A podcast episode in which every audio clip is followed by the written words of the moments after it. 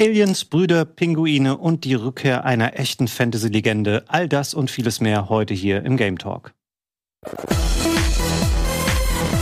Hallo, herzlich willkommen zu einer neuen Folge des Game Talk hier bei Rocket Beans TV. Und wie so oft haben wir auch heute eine richtig volle Folge für euch vorbereitet. Und deswegen will ich keine Zeit vergeuden und direkt meine Gäste begrüßen. Ähm, zunächst mal unseren Game Talk Veteranen hier an der anderen Seite des Tisches. Willkommen, Gregor. Die äh, Fantasy-Legende dachte ich schon aus dem Intro. Das ja. bist du auch. Das bist ja. du auch tatsächlich. Danke, dass ich dabei sein darf. Gerade bei der Folge heute.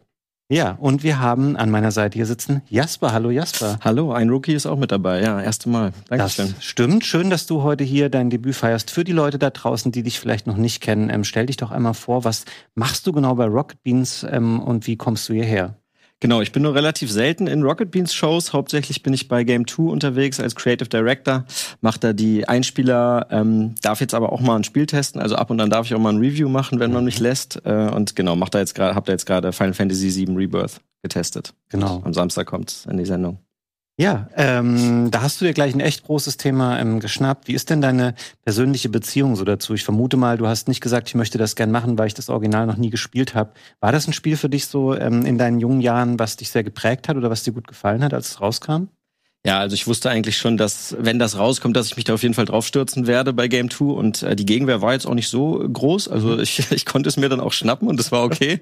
Also wollte dann auch irgendwie niemand anders machen, weil die Leute natürlich auch wissen, dass es unglaublich groß und lang ist. Der, der ähm, Elan der Jugend. Ja, der Elan der Jugend, genau. Ich habe noch den Optimismus und den Idealismus, aber das Original ist natürlich eins meiner absoluten Lieblingsspiele. Also das war so das... Ähm, ja auch, glaube ich, mein erstes PlayStation 1 Spiel überhaupt. Mhm. Also das erste, was ich für die Konsole hatte und relativ zufällig hat mir mein Vater das damals mitgebracht, irgendwie ausgeliehen und es hat ähm, ja meine meine Videospielwelt komplett verändert. Also ich habe äh, dadurch, da glaube ich, das erste Mal auf eine auf eine Story in Videospielen geachtet, mhm. auf Charakterentwicklung, auf äh, gesellschaftliche Themen auch, die ich irgendwie das erste Mal so präsent in einer, in einer Videospielwelt vorgefunden habe. Ähm, ja, das war beeindruckend damals auf jeden Fall.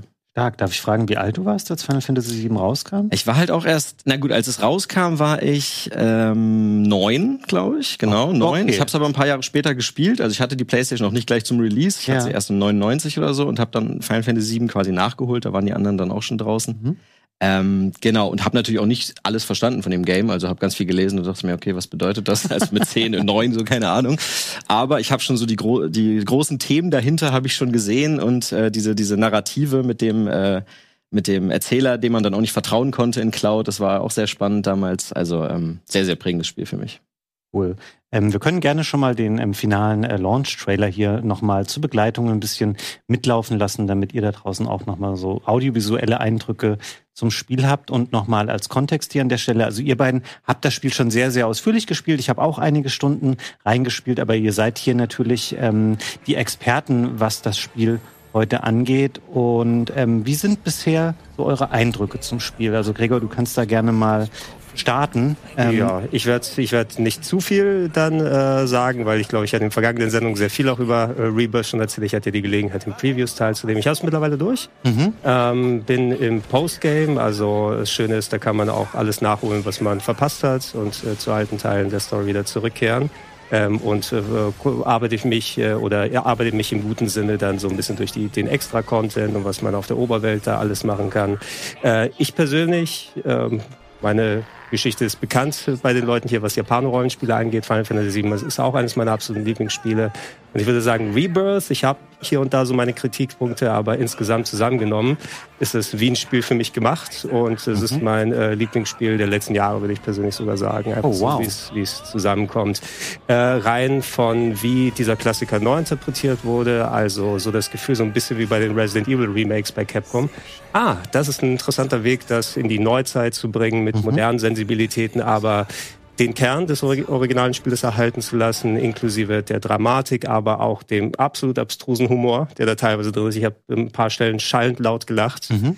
Ähm, gerade beim, beim Extra-Content. Erinnert mich fast schon ein bisschen an die Like a Dragon-Sachen. So ein bisschen von dem Wahnsinn, der mhm. dann teilweise abgeht. Also die, die scheuen sich nicht, auch absolut goofy und durchgeknallt zu sein. Aber wenn es dramatisch wird, wird's richtig äh, dramatisch. Ähm, die haben an vielen Kritikpunkten aus dem ersten Remake gearbeitet. Wir wissen ja, es ist ja dieses, diese dreigeteilte Neuauflage des alten Final Fantasy Originalspiels mhm. von der mhm. PlayStation damals. Und hier bekommen wir den Mittelteil. Ähm, für mich persönlich auch der interessantste Teil im Großen und Ganzen vom Spiel, weil da einfach am meisten passiert.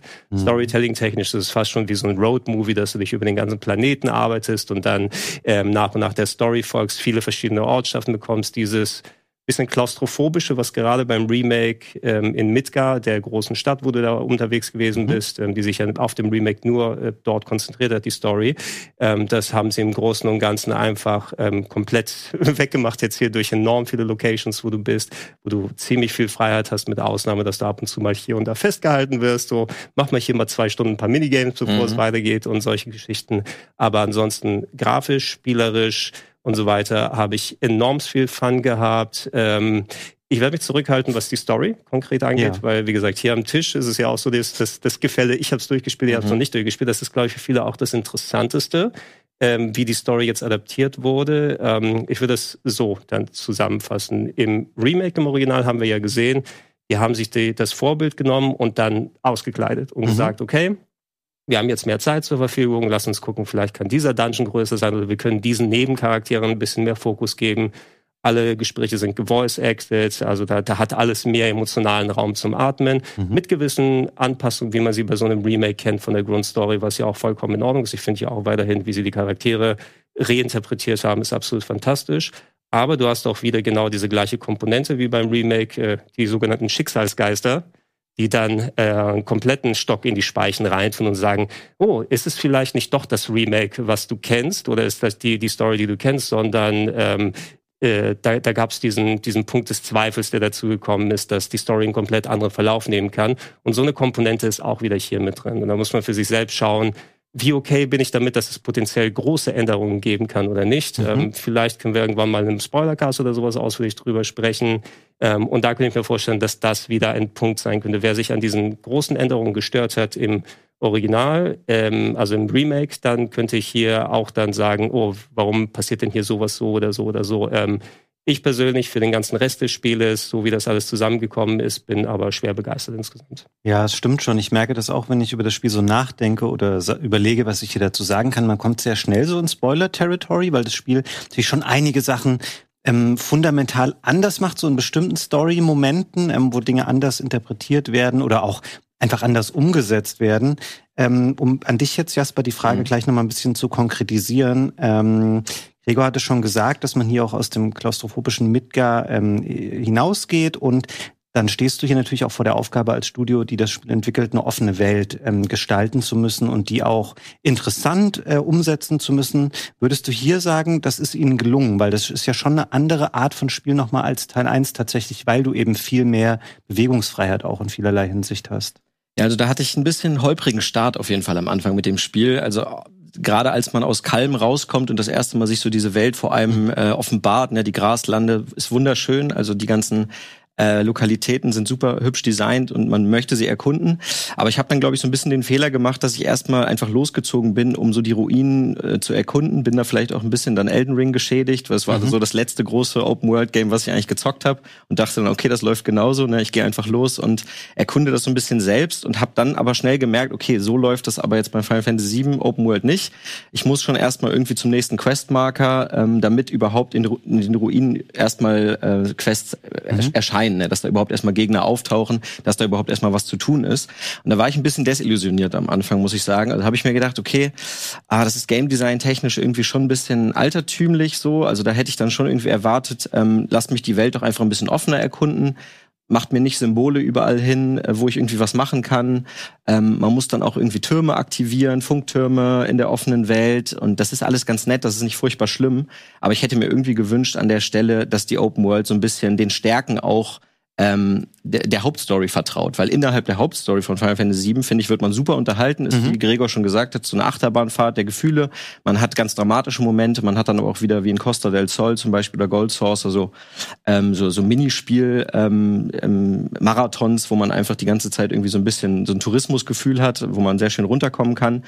Und irgendwie habe ich mir gewünscht in der Open World, warum kann man diese Minispiele nicht auch irgendwie mehr in diese, in diese Open World Regionen integrieren? Ne? Warum muss ich da Mana, äh, nicht Mana, Marco-Quellen scannen oder warum muss ich irgendwelche Schreine, ähm, Quicktime-Events machen? Das hat mich ein bisschen rausgezogen am Anfang. Ich habe dann weiter die Hauptstory gespielt und war dann wieder mehr drin mhm. und habe dann gedacht, okay, das hat ein ganz tolles Pacing und die die ähm, Momente mit dieser mit der Gruppe, mit dem man unterwegs ist, ist einfach total harmonisch und unterhaltsam und ich habe auch wirklich an ein paar Stellen gelacht, wie Red zum Beispiel in dem äh, Turnier, in dem Queens Blood Turnier auftaucht. War so ein ähm, fantastischer Moment. Ich möchte nicht sagen, was man äh, da findet, aber diese eine Bar in äh, Junon, ja, ja. Äh, ja wie, wie für mich gemacht, die Szene. Genau, ja, für mich auch, ja. ähm, ja, aber die Open World, da habe ich mir irgendwie gewünscht, da hätte man noch ein paar Elemente reintun können, die irgendwie ähm, ja dann mehr aus der Hauptstory vielleicht auch integriert sind. Also dass ich zum Beispiel einen Chocobo-Rennen, die es ja gibt, die auch mhm. toll gestaltet sind in Gold Saucer, dass man so ein Chocobo-Rennen einfach vielleicht auch innerhalb einer Region machen kann, so pro Region ein Chocobo-Rennen und dass ich dann vielleicht ein paar weniger Türme habe und ein paar weniger äh, Marco-Quellen zum Scannen, weil ja, es ist ein bisschen mhm. redundant, finde ich, an manchen Stellen auch. Ähm, wir können übrigens gerne, liebe Regie, das Gameplay-Video einfach im Hintergrund mal laufen lassen. Das sind ähm, gut zehn Minuten nochmal die verschiedene ähm, Gameplay-Segmente aus dem Spiel in Kombination zeigen. Ich würde gerne einmal nochmal rückfragen, weil du hast jetzt schon die Minispiele angesprochen, ähm, zum Beispiel im Gold Saucer. Sind die denn besser als im Original? Weil ich habe vor gar nicht allzu langer Zeit komplett nochmal Final Fantasy VII in der PlayStation 1 Version gespielt. Und das hat natürlich aus heutiger Sicht auch seine Macken. Und ich finde so die Minispiele zum Beispiel im Original, die sind schon nicht so gut gealtert. Die sind relativ schwach, meiner Meinung nach. Äh, dafür habe ich natürlich ewig das Original nicht gespielt, um das gut vergleichen mhm. zu können. Aber ich äh, habe das Gefühl, es ist unterschiedlich. Also die Chocobo-Rennen zum Beispiel sind einfach viel elaborierter jetzt. Das ist fast schon wie ein kleines Mario Kart, ne? Irgendwie mit Power-Ups und äh, ganz vielen Features, die es früher halt nicht gab, wo mhm. früher ja, glaube ich, wirklich nur Button-Mashing angesagt war, damit der Chocobo schnell läuft. Aber ich bin mir auch nicht ganz sicher, wie das, es früher war. Das ist diese Zuchtkomponente nochmal, die hier ein bisschen anders ist. Genau, ich, ne? genau, die ist ein bisschen anders. Die gibt's glaube ich, so nicht mehr. Aber insgesamt ist es unterschiedlich. Also das Ford Condor Minispiel, das gab es ja zum Beispiel mhm. Integrate schon. Das fand ich im Original tatsächlich cooler, als es jetzt ist. Das ist jetzt ein bisschen langweiliger geworden. Aber es gibt einfach mehr Minispiele jetzt. Also es gibt jetzt einfach noch äh, einen Haufen an mehr Dingen zu tun. Und ähm, das Juwel in der Minispielkrone ist da halt eindeutig Queen's Blood. Ja. Also äh, Blut der Königin, das Kartenspiel, was man als irgendwie, was man gar nicht so richtig als Minispiel sehen kann, weil das kann man allein schon 20 Stunden spielen, mhm. ungefähr mit einer Nebenquestreihe, die es auch noch gibt, die Gregor jetzt schon gemacht hat, ich noch nicht. Noch nicht, ähm, noch, ich bin dabei. Also im, po im, Postgame hole ich jetzt alles nach, was ich so zwischendurch nicht äh, fertig gemacht habe. Aber äh, alleine, gerade wo wir es hier aufnehmen, ich habe etliche Stunden am Tag davor bei Queen's Blood dran gesessen, so ein paar Mini-Turniere. Ich habe das gemacht. auch gemacht. Das ja. ist überhaupt nicht meine Art. Normalerweise spiele ich so Spiele im Spiel nicht, weil die mich so äh, ablenken von dem Haupt. Game, aber das ist schon wirklich gut umgesetzt und es ja. macht auch Spaß. Ja, da habe ich wirklich drei, vier Decks einfach mir gestaltet, die alle irgendwie anders funktionieren. Also das könnte man locker so als eigenes Spiel rausbringen, finde ich. Wenn, wenn, du manchmal, da gibt's im Gold Source ja auch so eine, so eine spezielle Aufgabenstellung, wo du so gegen so KI-Gegner oder gegen andere Gegner da antrittst. Und äh, da, da wurde ich gestern konfrontiert mit einem Rückwärtsspieler, äh, wo meine, wo ich dann von der anderen Seite des Feldes anfangen muss, ein komplett anderes Deck brauche, weil natürlich meine mhm. Felder, also sind, wir, wir brauchen jetzt nicht konkretisieren natürlich genau ja. exakt, wie das funktioniert. Ich glaube, da werden wir noch mal mehr als genug Content dazu haben. Ja. Ich würde eine Sache gern kurz ergänzen, dann kannst du ja. Fabian deine Eindrücke mal wiedergeben. Ähm, genau das, was jetzt so die äh, das Weltendesign angeht, ist glaube ich eine Sache, die auch noch mal ein bisschen äh, dann äh, unterschiedlich aufgenommen wurde. Bisher auch der der Pressetenor ist allgemein sehr gut, äh, also es hat auch sehr sehr mhm. hohe Wertungen bekommen. Ähm, wie ich für mich realisiere, ich bin auch so ähnlich mit dem Ansatz rangegangen wie du, als ich es angefangen habe. Oh, Open World habe ich im Hinterkopf, ne? eine große breite Welt, die man erkunden kann ich bin persönlich zu dem Schluss gekommen, das ist keine Open World. Open World ist ein Trugschluss, sondern also das Wort Open World, mhm. sondern es ist mehr eine reinterpretierte Art der Oberwelt aus dem vergangenen Spiel. Also bei, bei Final Fantasy VII oder bei älteren RPGs im Original wurde da ja, äh, wenn du aus wichtigen Locations raus bist, da gab es eine Repräsentation der Welt, wo du so ein kleines Minimännchen hattest und dann bist du eher mhm. auf so einer begehbaren Weltkarte unterwegs gewesen. Und äh, für mich ist das eher, wie sie es hier gemacht haben, so ein Zwischenweg. Sie haben diesen Oberweltpart, ausgekleidet. Ich finde die Topografie absolut fantastisch. Ich bin auch jemand, der gerne dahin geht und erkundet einfach, wo du siehst, ah, okay, da ist so eine Makroleitung, die da noch darum liegt. Das ist der Weg zum Midgar dahin, wenn man aus Kam raus ist. Was die teilweise später für und enorme Abwechslung in den Gebieten drin haben, die man mhm. machen kann, finde ich fantastisch. Ähm, sie haben da Open-World-Elemente reingetan. Du hast die Türme erwähnt, du hast manchmal so, so Scan-Punkte und andere Sachen gemacht, die jetzt nicht so überbordend sind, finde ich, in dem Zusammenhang, oh, jetzt sind hier 800 Türme. Muss auch bedenken, auch Zelda hat Türme mit reingetan und die auf seine eigene Art interpretiert in, in seine Welt mhm. sozusagen und äh, haben versucht, das so zu verzahnen, indem dir ähm, das alles so ins Spielsystem rein. Wenn du diesen Turm aktivierst, dann kriegst du einen neuen Punkt, wo du irgendwie einen Kampf machen kannst, wo du einen Esper einfacher bekommen kannst. Also du hast immer das Gefühl, dass da so ein bisschen Progression ist. Und ähm, ich habe tatsächlich mal die erste Welt, also die, die Gaslande, mal komplett gemacht, einfach um zu sehen, was passiert, wenn ich dann mal alle Icons da mache. Man soll es nicht am Stück machen, weil dann habe ich das Gefühl, es ist sehr zerfasert in der Richtung. Du wirst immer wieder von Chatley unterbrochen. Das mhm. ist dein Guide, der dann mhm. immer sich so per Handy meldet und sagt, oh, das hast, da hast du aber was Schönes ja. gefunden und ja, so weiter. jedes Mal anruft, ja. Er der, der, der, jedes Mal an. Also er kann ruhig anrufen, ja. aber ich könnte mich auch dabei bewegen. Finde mhm. ich, find ich zum Beispiel interessant. Aber an sich, ähm, ich habe das, das, diese neu interpretierte Oberwelt echt zu schätzen gewusst, weil ich dann das Gefühl hatte, eben, ähm, wenn ich das nicht als Open World angehe, sondern das ist eine verbesserte und, und wirklich enorm aufgewertete Version der Bindeglieder zwischen den Locations. Es wirkt trotzdem dann nahtlos, wie es dann in die Dungeons reingeht, wie genial meines Erachtens die Städte auch redesigned sind, wie lebendig und groß die wirken. Mhm. Ähm, also etwas, was ich bei 16, Final Fantasy 16 vermisst habe, wo du da eher kleinere Locations hattest, die durchaus belebt waren. Aber sobald es in die großen Städte ging, waren das Devil May Cry Level, mhm. die du nicht richtig besuchen kannst. Hier kann ich in eine Stadt gehen und ähm, der Bär steppt ja, sozusagen. Ja. Sind auch Na? überall kleine Stories versteckt irgendwie in den Städten. Ne? Und da, das, das wird nochmal eine Diskussion sein, so von wegen, wenn jemand das als Open World bezeichnet, finde ich, ist es eben ein bisschen so, ähm, nicht, trifft es nicht ganz den, mhm. aber wenn man die Erwartung an eine Open World hat, wird natürlich das Spiel dem nicht gerecht werden. Mhm.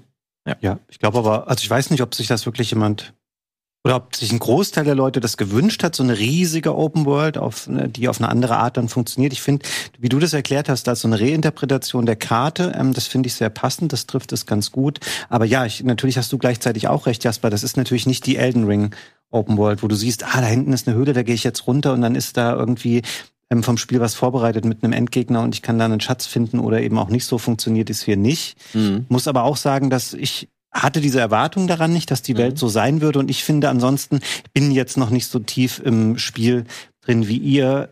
Was ich generell sehr stark finde, ist so der, ähm, der Production Value einfach des Spiels. Ich finde, das Spiel wirkt extrem aufwendig und es will unglaublich viel. Also es will super abwechslungsreich sein, es will ganz viel drin haben, es will ähm, verschiedene Welten umsetzen. Ich finde die Art und Weise, auch wie die Party miteinander umgeht, ähm, das ist natürlich das Original ist ja hier und da auch so ein bisschen cheesy, wenn man das aus heutiger Sicht so sagen darf. Aber ich finde hier so die Dialoge, wie die miteinander ähm, sprechen und untereinander, wie die Party sich verhält, das wirkt alles ähm, für mich irgendwie überzeugend und ich finde diese die Stimmung einfach toll, in die man hier gleich gerät, wenn man mit dem Spiel anfängt und auch wieder möchte das jetzt hier nicht spoilern, was am Anfang alles passiert, aber da sind schon so viele Sachen gleich, die man ähm, in den ersten Stunden erlebt, wo du denkst, wow, ähm, das ist einfach ja, das ist so ein also wirklich Peak-Videospiel für mich einfach, ähm, mit welcher Wucht das alles ähm, umgesetzt ist und ähm, ja, wir sehen hier übrigens gerade, das passt jetzt ganz gut rein, den Unterschied zwischen Performance und ähm, Grafikmodus und auch das äh, gehört für mich natürlich zu der zur Präsentation und zu dem Gesamteindruck hinzu.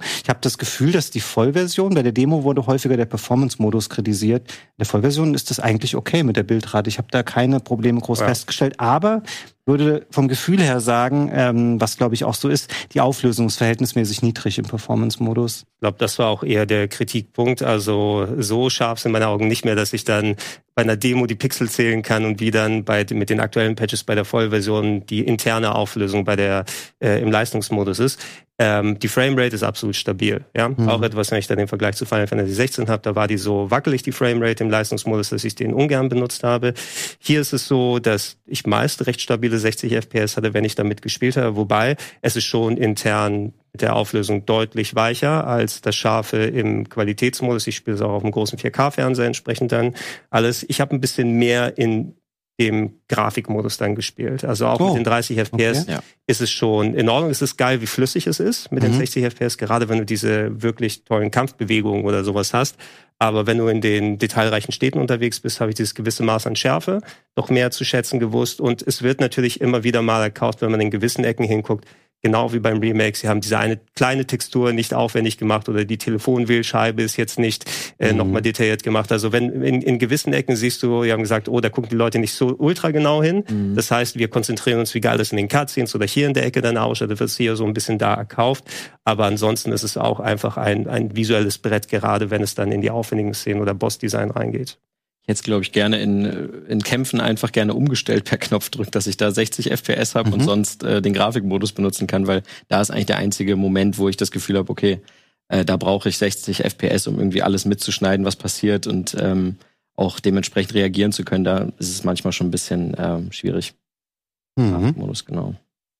Ähm, ja, ich würde sagen, ähm, wir können, glaube ich, hier erstmal von Final Fantasy jetzt kurz weggehen, weil ähm, ich möchte euch auch nicht alles ähm, jeweils jetzt schon vorwegnehmen. Du, Jasper, hast ja noch deinen ähm, Beitrag, den es bei Game 2 geben wird. Das genau, ist in der Folge am Samstag. Am Samstag, ja. Dem. Und ähm, Gregor, du hast ja hier auch noch ähm, ein Launch-Event am Donnerstagabend mit äh, prominenten Gästen, die ja auch vorbeikommen werden, wo wir auch noch mehr über das Spiel erfahren.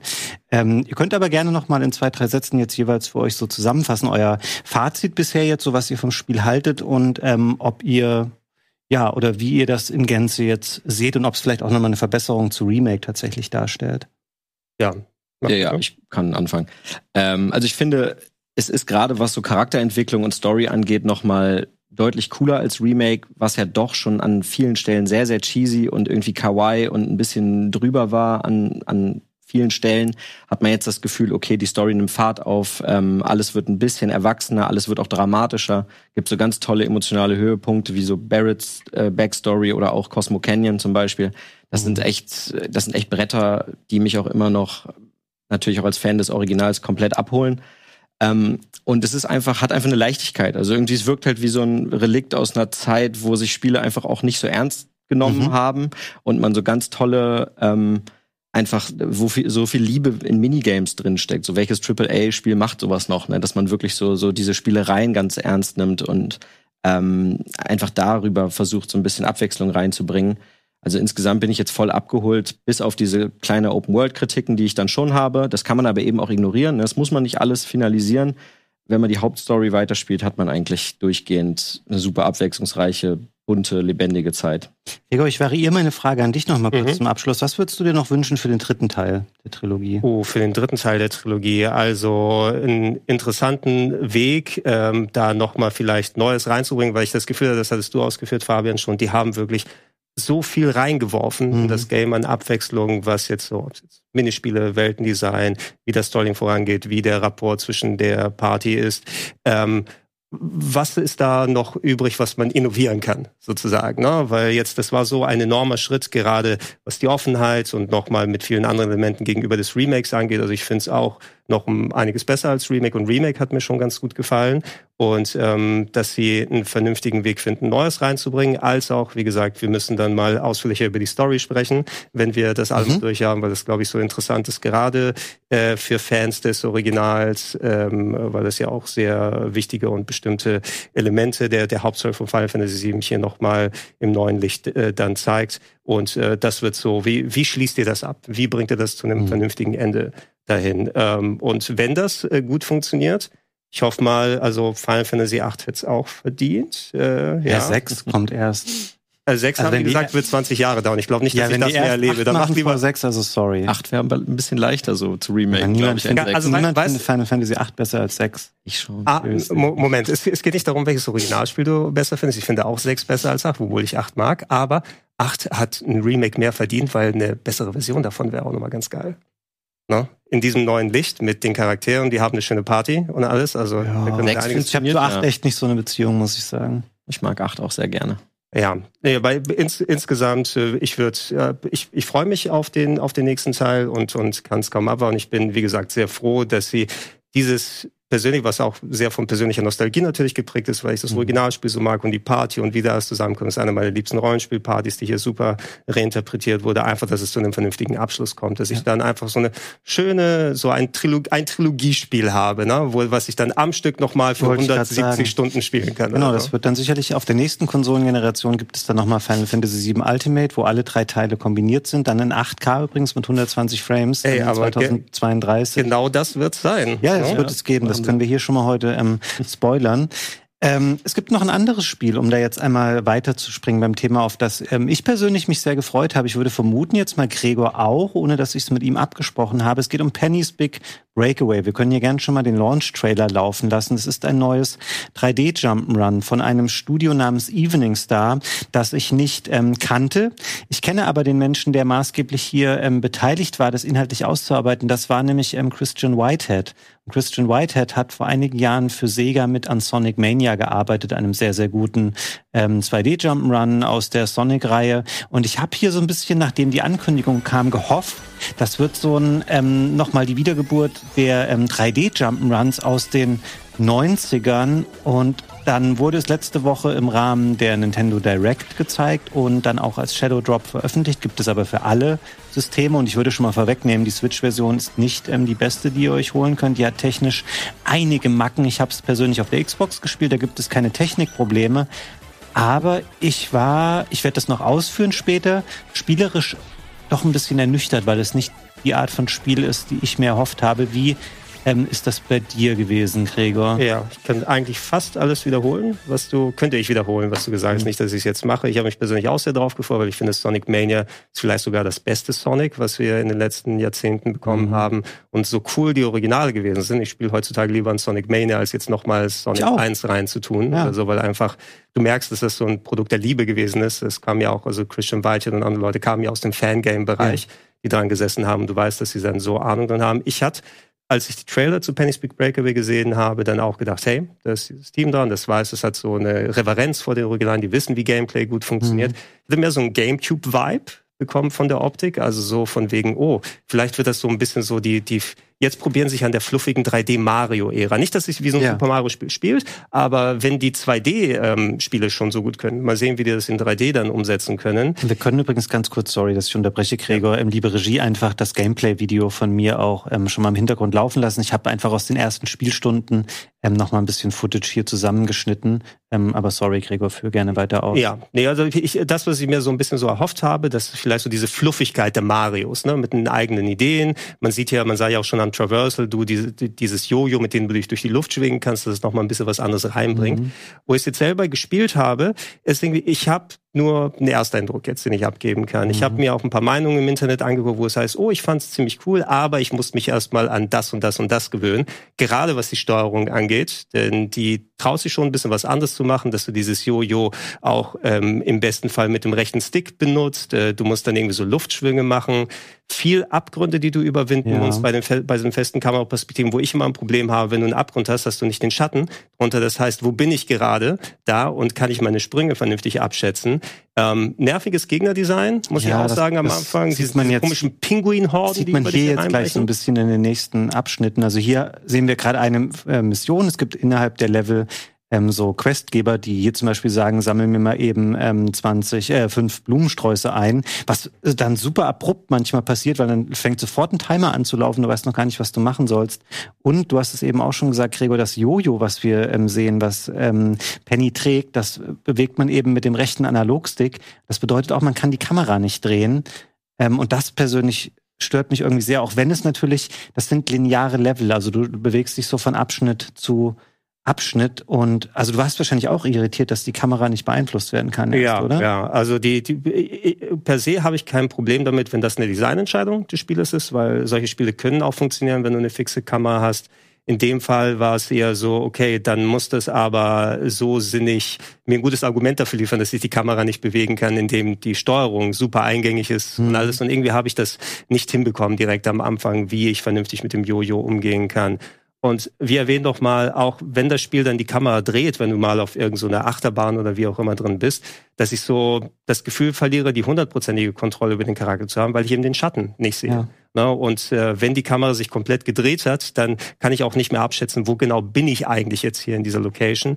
Ähm, da kam ich jetzt noch nicht so zu ultra vielen Problemen, aber es hat sich irgendwie anstrengend angefühlt am Anfang, ja. muss ich sagen. Der, der Spaß ist noch nicht so rausgekommen. Und ich hoffe, ich will dem noch eine Chance geben, weil Bock habe ich. Und wie gesagt, der Tenor im Internet ist auch so, wenn du dich dann reinfuchst, wird schon gut. Aber vielleicht ist auch ein gewisser Teil davon, Leute reden sich jetzt so ein bisschen schön. Ja, es hat ein paar ähm, eigenwillige Designentscheidungen. Wir haben jetzt viele Stellen schon mit diesen Pinguinen gesehen. Die sind so angelegt, dass sie oft in so Horden dann irgendwie auftauchen oder irgendwo aus einer Wand brechen und dann bist du immer auch zur Eile getrieben. Du willst aber eigentlich gerne ein bisschen die Level noch erkunden in dem kleinen Rahmen, in dem es möglich ist, weil da liegt dann auch mal also entweder steht da irgendwo ein Questgeber oder es gibt auch immer noch so drei Items in jedem Level, die du finden kannst. Aber ganz oft musst du vor diesen Pinguinen weglaufen, weil ähm, sobald fünf von denen an dir kleben, dann verlierst du quasi ein Leben und kommst nicht weiter. Und dann, du kannst die so ein bisschen weghämmern mit dem Jojo, aber das funktioniert nicht gegen eine große Gruppe.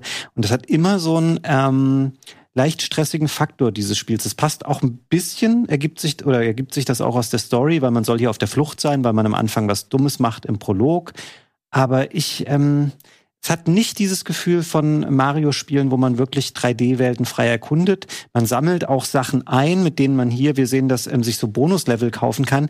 Die erinnern mich noch am ehesten so ein bisschen an so optionale Level, die wir mhm. zum Beispiel auch in Super Mario Sunshine hatten oder auch in Super Mario Galaxy, weil sie klassischeres ähm, Jump'n'Run an der Stelle sind. Und ja, man sieht es, da kommt auch viel zur Bewegung, eben das Jojo zum Einsatz, mit dem man sich dann immer schwingt.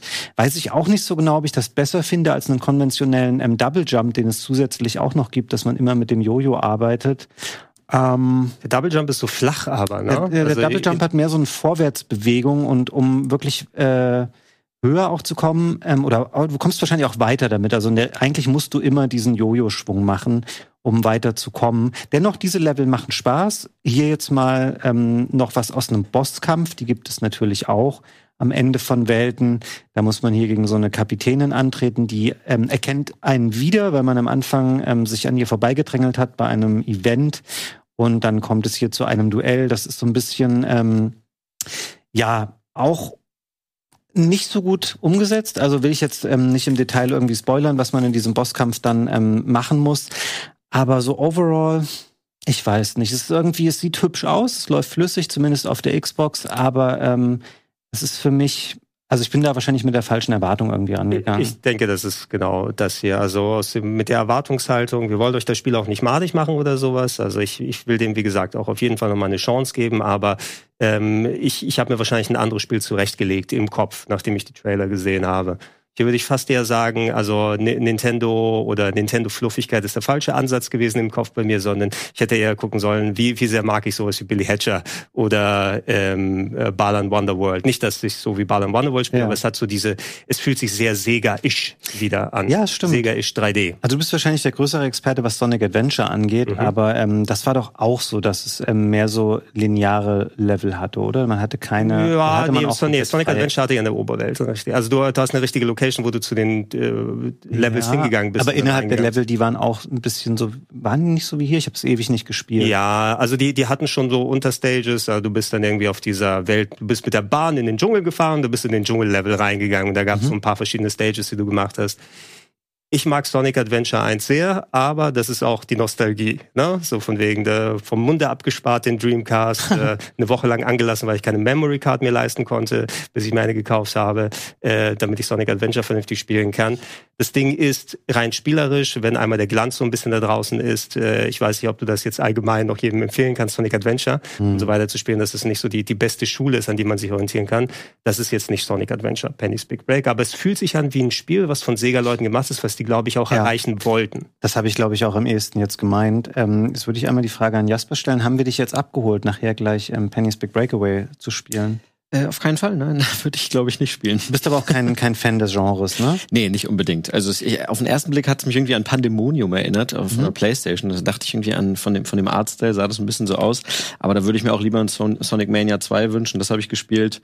Äh, die 2D Sonics, da bin ich ein großer Fan von, aber so 3D Jump and Run, uff, ewig keins gespielt. Also Pandemonium. Klonoa war viel besser. Klonoa auch, waren auch ja, gut. So zwei, mhm. Vielleicht 2,5D wäre vielleicht was gewesen, wenn du schon fixe Kamera machst. Weil dann hast ja. du ja die schönen 3D-Bewegungen im Hintergrund, aber du hast wenigstens das, wo du dich gameplaymäßig konzentrieren kannst. Ja. Wie bei Klonoa.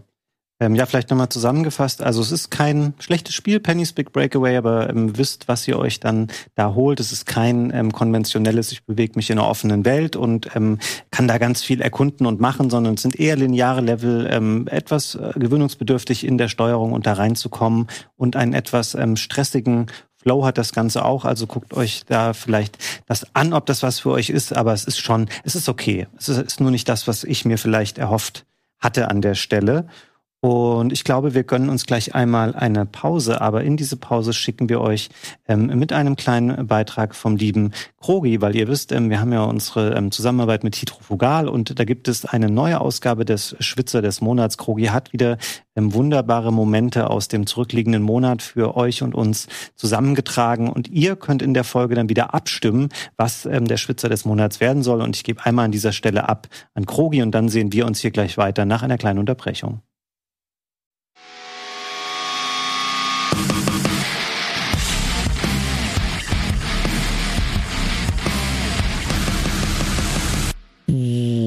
Der Game Talk wird kurzzeitig unterbrochen für den Schwitzer des Monats, präsentiert von Hydrofugal. Und darüber freue ich mich ganz besonders, denn der Schwitzer ist natürlich eine Situation aus dem Gaming, wo es brenzlig ist oder zumindest wo es schwierig ist, dass man eine Situation schafft. Manchmal schafft man sie auch nicht. Das nennt man Schwitzer. Und wir haben auch dieses Mal drei Einsendungen für euch. Und wir starten mit dem Finale vom Tekken 8 Turnier. Los geht's! Fight. Synchronsprecher sind einfach build different, ey. Ja, das gibt's nicht. Nein. Nein! Nein! ah! Nein! Scheiße! Oh, oh gibt's ein Comeback? Sehen wir noch ein Comeback? Oh, alles oh. ist möglich, alles ist möglich. Ja. Ah, Scheiße. Oh. Alter. Nein, komm her. Ah, naja, das kann er nicht angehen. Das kann, oh, nein! Oh. Nein, nein, nein! Oh.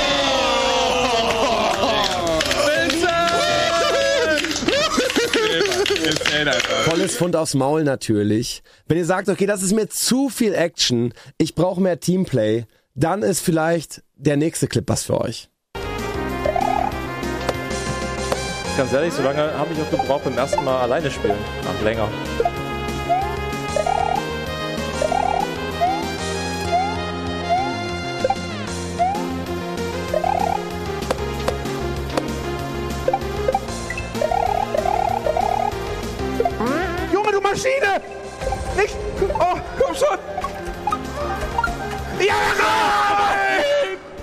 Schmeißt du es so weg? Entschuldigung, Messe. Okay, die Messe ist, glaube ich, alle, alle sind wach. Warum schmeißt du es so weg? Das war der Traum.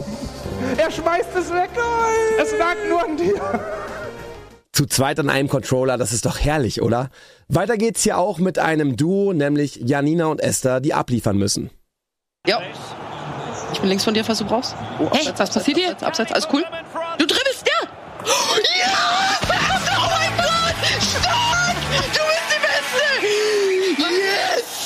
Okay. Wir, haben, wir, wir brauchen... Ja, egal. Zwei. Okay. Weiter geht's. Weiter geht's. Ja, komm. Okay, die haben. Du warst richtig gut jetzt. Okay, kriegen wir hin, kriegen wir hin. Gretsch! Du hast? da. Gib ihn doch nicht mir. Ich weiß doch nicht, was ich machen muss.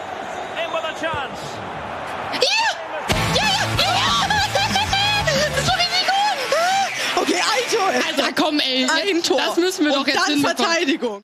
Schöne Clips dabei, das freut mich sehr. Jetzt liegt es an euch. Wir haben hier eine Bauchbinde mit einem Link, geht da drauf, stimmt ab und dann wird der Gewinnerclip im nächsten Game Talk vorgestellt.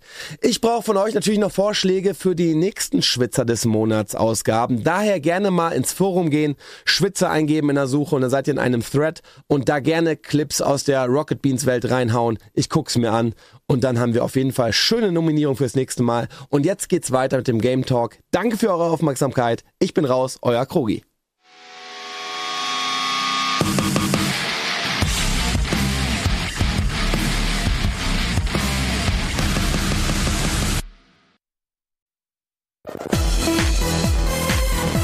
Hallo, herzlich willkommen zurück hier beim Game Talk. Und es geht weiter mit einem Spiel, das jetzt auch gerade ganz neu erscheint, wenn ihr euch diesen Game Talk zur Erstveröffentlichung anschaut. Und ähm, ich habe gerade unter Umständen neues Spiel gesagt. Es ist ein neues altes Spiel. Und zwar ist es das Remake von Brothers, A Tale of Two Sons. Ähm, einem Spiel, was ich im Original nicht kannte. Deswegen kam mir das ganz entgegen, das jetzt spielen zu können. Und wir können direkt mal, liebe Regie, im Hintergrund ähm, den Vergleichstrailer laufen lassen. Da sehen wir immer alternierend das Original aus 2013 und das Remake aus dem jetzigen Jahr. Und ja, jetzt ähm, habe ich schon gesagt, das Original ist erst vor elf Jahren erschienen. Damals noch für die Generation PlayStation 3, Xbox 360 und auch für für den PC. Es blieb aber nicht bei dieser Version. Es gibt auch eine PS4 und Xbox One-Version aus 2015 und es gibt eine Switch-Version aus 2000. 19 tatsächlich, was dazu führt, dieses Spiel ist im Grunde genommen auf jeder aktuellen äh, Plattform in seiner äh, Originalversion noch spielbar, ähm, kostet by the way regulär den gleichen Preis. Und ähm, das Remake ist jetzt quasi eine Neuinterpretation, geht ein bisschen weg von diesem ähm, Fable-artigen, comichaften Look, den das Original hatte, zu etwas realistischerem und ähm, düstererem äh, Unreal Engine 5 Look den wir jetzt haben. Und ja, es war das erste Spiel damals von ähm, Joseph Ferris und den kennen wir natürlich von uh, It Takes Two. Und was noch? A Way Out. Das ist richtig. Er wurde ähm, später berühmt mit äh, zwei Punkte. Gott sei Dank. mit zwei Koop-Spielen und was mir nicht mehr so bewusst war tatsächlich ähm, das, Origin äh, das Original, das sein erstes Spiel, das Brothers, das war gar kein Koop-Spiel. Ähm, er hat sich sogar damals bewusst dagegen ausgesprochen. Ich habe ein Interview ähm, mit ihm gelesen aus dem Jahr 2013, wo er gesagt hat, nee, auf keinen Fall sollte da ein Koop-Modus rein. Ein Spieler soll die Verbundenheit dieser beiden Brüder spüren und die beide steuern. Hat aber später ähm, das Studio, ähm, was für die Switch-Version nicht äh, zuständig war, nicht davon abgehalten, da einen Koop-Modus dann zu ergänzen. Also den hat das Spiel und den hat jetzt auch das Remake übrigens Okay. an dieser Stelle. Interessant, ja. Also ich hätte auch gerne noch mal hier vorbereitend reingespielt. Also ich war ziemlich interessiert am Remake, weil ich das Original damals auch gespielt habe. Es ist aber jetzt so lange her, dass die Details relativ verschwommen sind, Mhm. gerade was die Story angeht. Ich kann mich erinnern, das war doch bestimmt so ein Summer of Arcade-Spiel gewesen. Ne? Also du immer wieder Xbox kleine Download-Games Ah. bekommen hast. Ne? Insanely, Insanely Twisted Shadow Planet, Brothers. Glaube ich fast nicht. Ja. Also das müsste ich jetzt nachgucken, aber das Spiel Check. war ja von Aber- Starbreeze. Ne? aber Das zu- war ja schon ein größeres Studio damals. Zu, zumindest ich habe es bei mir so abgesperrt. Sein, Oh, Okay. das sind diese kleinen, interessant, kleineren, interessanten Games, wo du nicht Ja. immer nur auf die großen Blockbuster auf den Konsolen dann hingehen musst.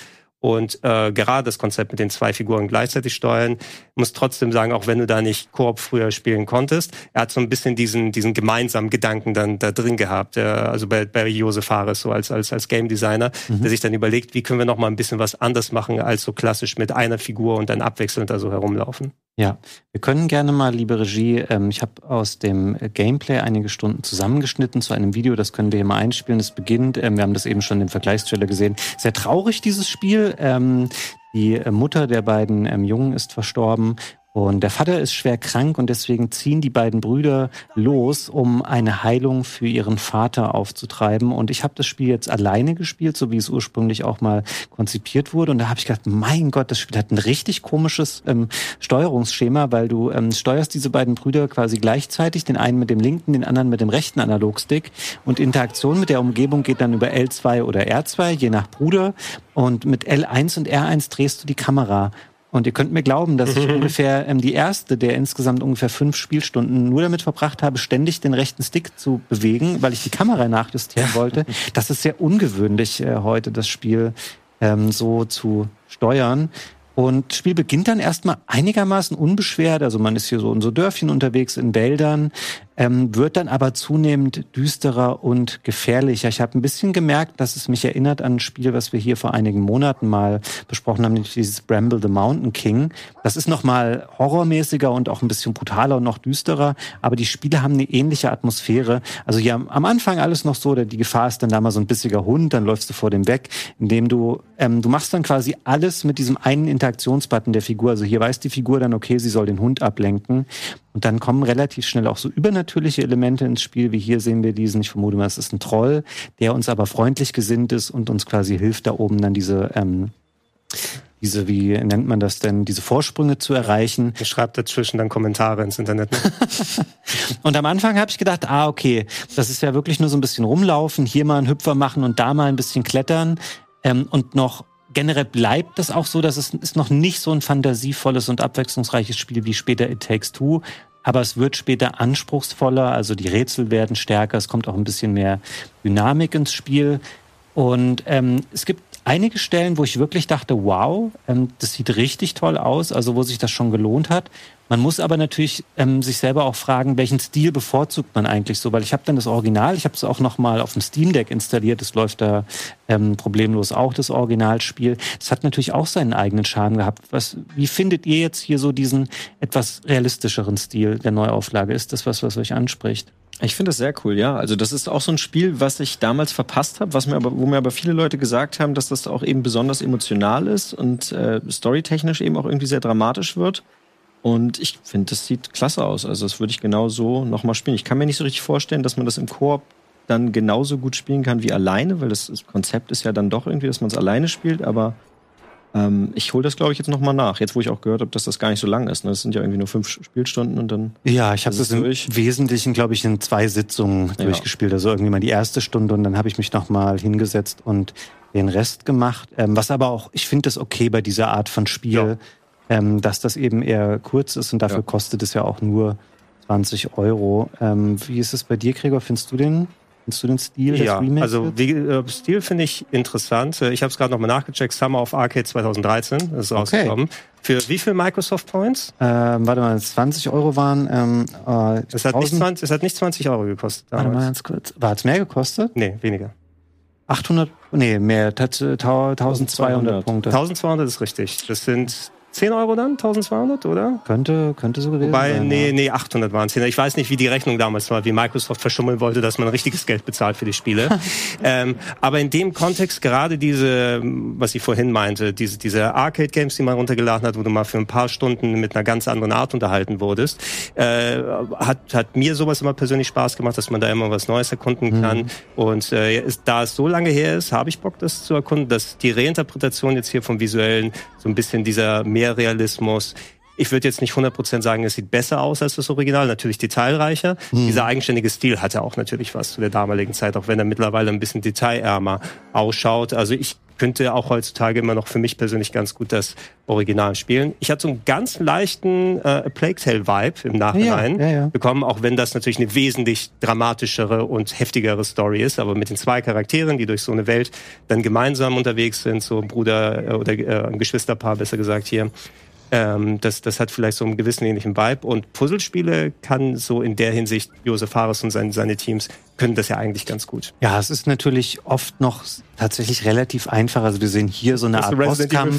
Genau, man lässt den, äh, diesen äh, Gegner hier diverse Male gegen so Ketten laufen und dann bricht diese Bodenplatte ein und dann äh, eilt ihn ein übles Schicksal. Hier zum Beispiel nochmal eine gute ähm, Darstellung dessen, ähm, wie sehr das Spiel an manchen Stellen davon profitiert, dass eben die Technik moderner ist, also mhm. was so Licht angeht oder wie man hier diese Fackeln verwendet, um die Wölfe zu vertreiben. Also das sieht schon richtig stark aus.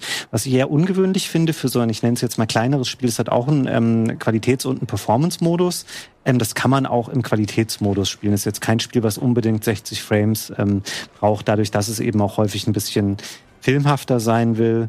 Ähm, genau, hier so eine also ich habe es vorhin schon mal gesagt, das Spiel wird zunehmend ähm, düsterer und ernster. Erzählt auch übrigens, es gibt keine echte Sprache, die reden nur in so einer Fantasiesprache, aber erzählt viel auch nonverbal. Also hier finden wir so einen weinenden Mann und daneben, ähm, das versteht man schon, dass hier das Haus abgebrannt ist und seine Familie dabei ums Leben gekommen ist.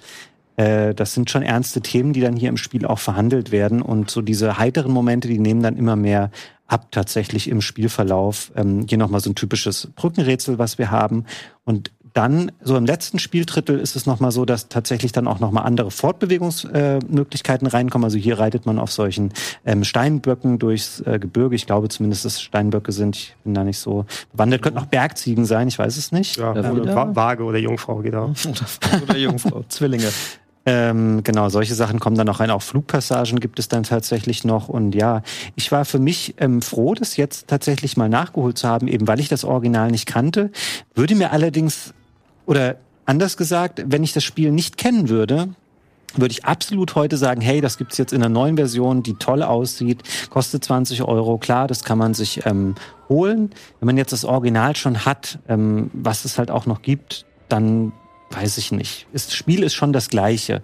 Also da hat sich fundamental nichts dran verändert, außer eben ähm, dem hm. Koop-Modus, wenn man nicht die Switch-Version hat. Äh, da würde ich es vielleicht davon abhängig machen, wenn es die alte Version in einem Sale gerade gibt für eine Handvoll Euro, ist man damit auch nicht viel schlechter bedient, weil die eben auch noch okay aussieht. Die hatten etwas zeitloseren Stil.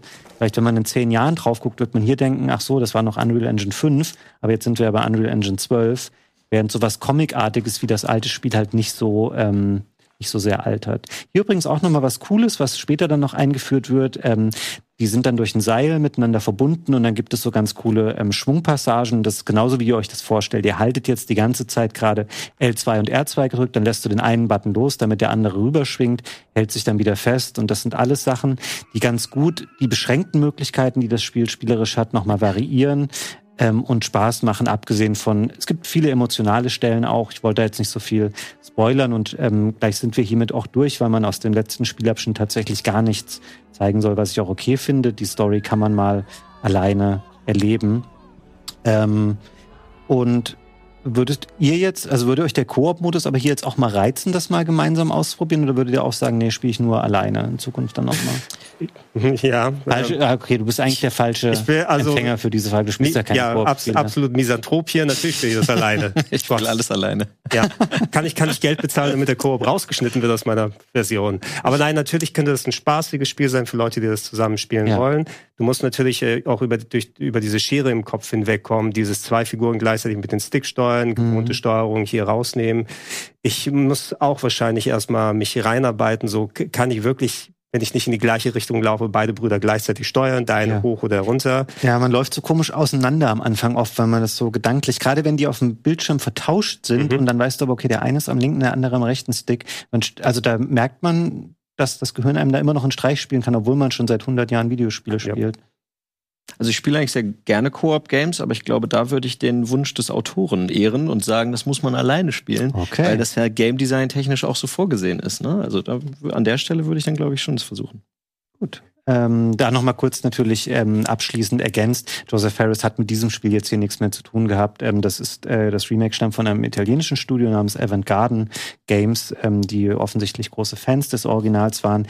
Die haben diese Neuauflage gemacht, ist jetzt erhältlich für PC, für ähm, PlayStation und Xbox und Switch-Spieler. Die können sich noch das Original von vor ein paar Jahren auch holen. Auch da war der Koop-Modus eben schon mit drin. Und ich vermute mal, das Remake würde auf der Switch nicht ähm, laufen, zumindest nicht in vernünftiger Qualität Qualität.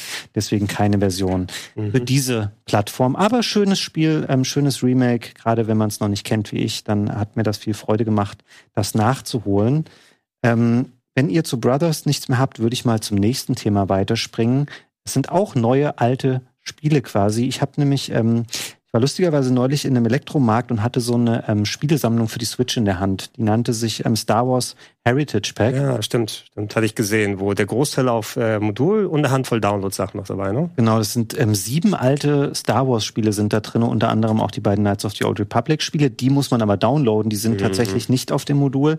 Dann habe ich mal geguckt so und es ist in den letzten Jahren, es gibt echt eine Schwemme an wir gehen mal so die Star Wars Spiele der 90er und Nuller Jahre durch und gucken mal, was man davon neu verwursten kann. Und das sind in der Regel oft zwei Studios, die wir dann hier sehen, nämlich einmal Night Dive und einmal Aspire die solche Spiele machen. Und ähm, zum einen diese Woche kommt ähm, am 28. Wir hatten das leider jetzt nicht vorliegen, ähm, eine Version rechtzeitig, ein Remaster von Dark Forces ähm, mhm. raus, was sehr kompetent aussieht. Können wir einmal gern den Trailer laufen lassen. Also Night Dive mittlerweile echt eine gute Adresse auch für Neuauflagen von Spielen. Ich habe ähm, Bock drauf. Ich muss sagen, ich kenne das Spiel noch aus seiner Urzeit Mitte der 90er, ähm, bevor es dann auf dem Index ähm, gelandet ist. Das war ja, glaube ich, bis 2020 indiziert und dann ist Sehr es lange, einfach ja. wegen zeitlicher Verjährung vom Index genommen worden. Das hat niemand beantragt.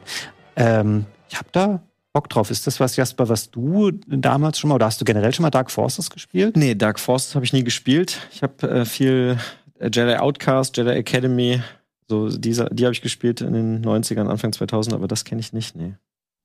Gregor?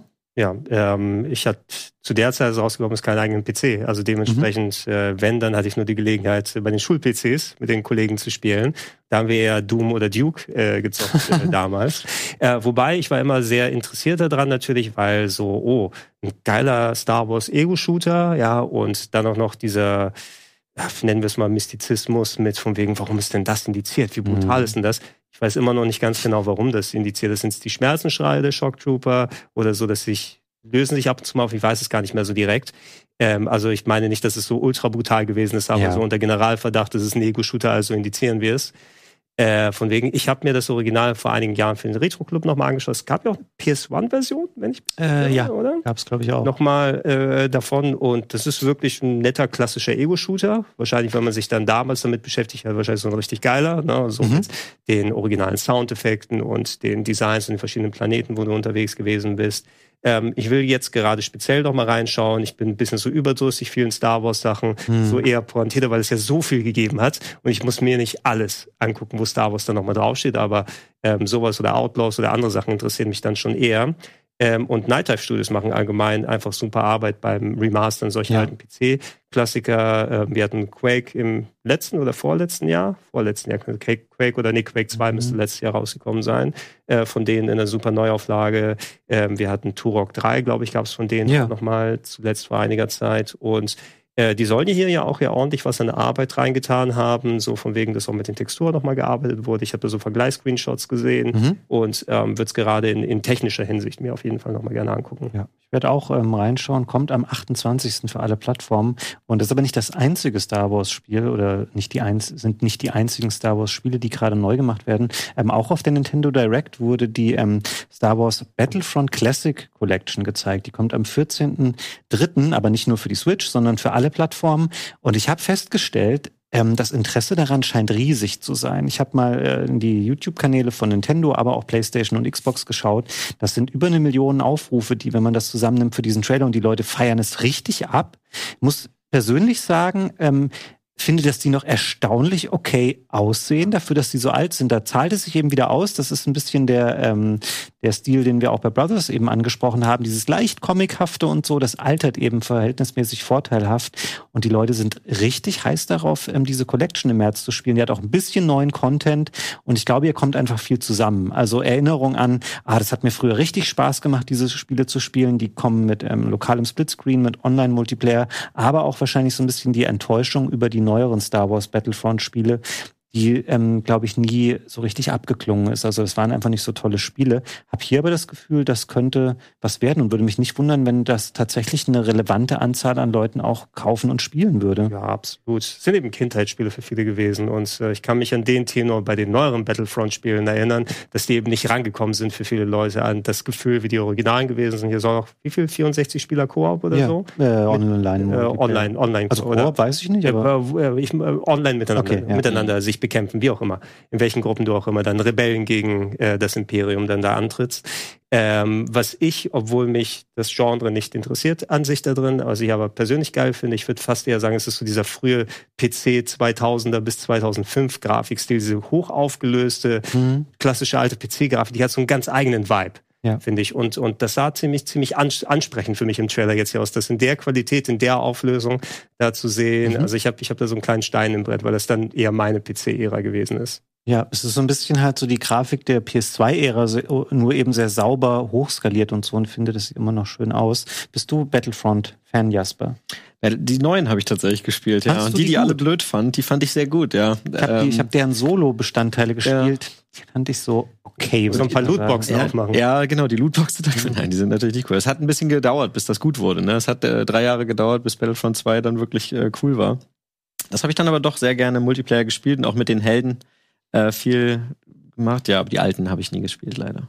Ja, kannst du jetzt ähm, nachholen, 14. März. Schreibt auch ihr da draußen gerne uns mal in die Kommentare, was ihr ähm, haltet von diesen Battlefront-Neuauflagen. Ich bin da auch ein bisschen gespannt drauf. Mal gucken, es wird wahrscheinlich da keinen signifikanten ähm, Singleplayer-Part geben, aber wir schauen da trotzdem mal rein zum Release. Und das gilt auch für unser nächstes Spiel. Auch das wieder ähm, nimmt Bezug auf die Nintendo Direct der letzten Woche. Da wurde nämlich ein neuer Trailer gezeigt zu ähm, Contra Operation Galuga. Ähm, und es ist dann eine Demo erschienen für alle Plattformen. Ist auch wieder kein reiner Switch-Titel, sondern kommt für alle. Und ähm, der Termin wird am 12.3. sein. Das wurde auch schon bekannt gegeben. Ich bin gerade dabei, ähm, zu versuchen, Colin Gable ähm, zu verhaften, um dieses Spiel dann hier vorzustellen. Ich weiß nämlich, dass der großer Contra-Fan Ich ist. dachte wegen seiner Verbrechen an äh, der Essenskultur in Löffelmesser gebe. Das auch. ähm, aber ich möchte auch, dass er mal im Game Talk zu Gast ist. Ähm, wir haben reingespielt in diese Demo. Wir können mal mit der weniger erfreulichen Version dieser Demo beginnen, nämlich mit der Switch-Demo. Ähm, das Spiel grundsätzlich entwickelt, das ist ein Remake von Contra 1. Ähm, das kennt man bei uns als Probotector, kam das raus. Man hat hier alle Charaktere jetzt drin, also die menschlichen und die Roboter. Die Switch-Demo ist einigermaßen rough technisch. Also die ist nicht so detailliert, ähm, sie hat eine niedrige Bildrate und vor allem ähm, sie stottert auch ab und an mal. Das heißt, wenn ihr hier, das habe ich selber aufgenommen und wenn das gleich mal zwischendurch mal so für eine halbe Sekunde einfriert, dann liegt das nicht daran, wie ich das aufgenommen habe, sondern das ist die Performance ähm, dieser Demo leider.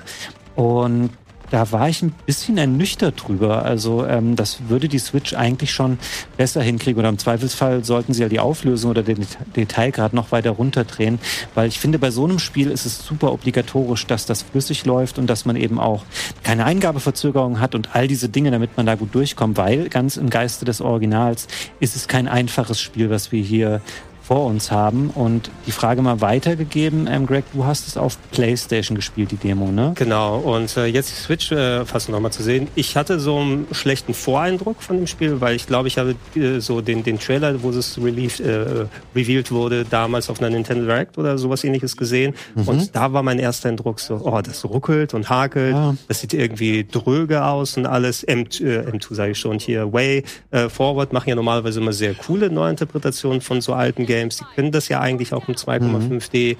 Ähm, und äh, jetzt, wo ich es auf der PS5 gespielt habe, bin ich ziemlich angetan, muss ja. ich sagen, weil es macht schon enorm viel aus, das in einer hohen Auflösung zu sehen, mit flüssiger Optik. Ähm, der Stil selber ist ja trotzdem vergleichsweise simpler, als wenn du jetzt ja, hoch äh, aufgelöste, riesenaufwendige moderne Games nimmst, also ein bisschen stilisierter. Aber da macht es echt aus, dass du flüssig durch die Level kommst, dass die Effekte knallen, ich habe auch das Gefühl, so der, Farb, weil der Farbkontrast, vielleicht liegt es bei mir an dem Fernseher. Ne? Das sieht mhm. dann auf der PS5 knalliger aus als das, was ja. ich in den Trailern gesehen habe. Und mir hat es instant mehr Fun gemacht, inklusive so der paar neuen Gameplay-Sachen, dass du ein paar Erleichterungen bekommst, mhm. ähm, dass du dir so selbst im normalen Schwierigkeitsgrad so ein paar Boni aussuchen kannst. Zum Beispiel verlier nicht deine Waffen, wenn genau, du stirbst. Was ein, ähm, ein sehr signifikanter Unterschied ist. Ist sehr signifikant. Kann man zuschalten, muss man nicht. Und mhm. unterschiedliche Schwierigkeitsgrade, die man wählen kann. Und so eine Art äh, Item-Crash, dass du jetzt äh, deine Waffe opfern kannst für einen Special-Move. Ja. Zwischendurch, was nochmal so ein bisschen mehr Taktik bringt. Und der negative Ersteindruck, den ich bei den Trailern hatte, hat sich umgedreht mit der Demo, wo ich dachte, das ist ganz cool. Ich brauche nicht die Story, die da mit dabei ist, aber spielen werde ich es. Ganz im Gegenteil, wie es bei Penny's Big Breakaway war, wo es andersrum den Weg hatte. Stimmt. Ähm, wir können gerne mal äh, das zweite Video von mir ähm, laufen lassen an der Stelle. Da habe ich nämlich ähm, auf der Series X gecaptured und das entspricht der PS5-Version. Und ich habe hier auch mal, ähm, es gibt auch eine, ähm, einen weiblichen Charakter und ich habe auch die, die Probotector Roboter mal genommen, das werden wir sehen. Und yeah. da sieht man direkt tatsächlich, das ist einfach flüssiger. Also das stottert nicht so, man läuft da ähm, smooth durch und kann da durchballern. Die Level natürlich der Demo sind die gleichen. Es ist auch keine super umfangreiche Demo. Ich habe die ein paar Mal gespielt. Du kannst das im normalen Arcade-Modus spielen und in so einer Art Story-Modus, den wir eben schon im Switch-Footage gesehen haben. Das ist eigentlich das Gleiche, nur dass zwischendurch viel gelabert wird und das Spiel unterbrochen wird. Ich bräuchte das nicht unbedingt, aber sie versuchen natürlich diesem alten Spiel mehr Substanz zu geben, auch durch Sachen, die du eben schon beschrieben hast. Ähm, wenn ihr oben links mal schaut, sehen wir zum Beispiel, ich habe da jetzt noch einen roten Lebenspunkt unter dem Charakterporträt. Du kannst das auch umkonfigurieren auf klassische ähm, One-Hit-Kill-Mechanik, so wie das bei Contra eben früher war. Du hast das, was du beschrieben hast mit dem äh, Opfern der Extrawaffen. Auch der Doppelsprung, das sind auch neue Sachen, ähm, die so nicht im Original drin waren oder auch so ein Dash-Move, den du nach vorne machen kannst. Das Dashen, ja. Also sie erweitern das tatsächlich immer weiter. Und das hier, was wir sehen, das sind ähm, auch Anfangsabschnitte des Urspiels gewesen. Und die Demo mündet dann hier in diesen ähm, Bosskampf, der auch schnell erledigt ist. Aber für den ersten Eindruck reicht das. Und ich muss auch sagen, von der Xbox-Version relativ begeistert. Ähm, bei der Switch müsste sich auf jeden Fall an der Performance noch was tun, bis ich hier sagen würde, das kann man empfehlen.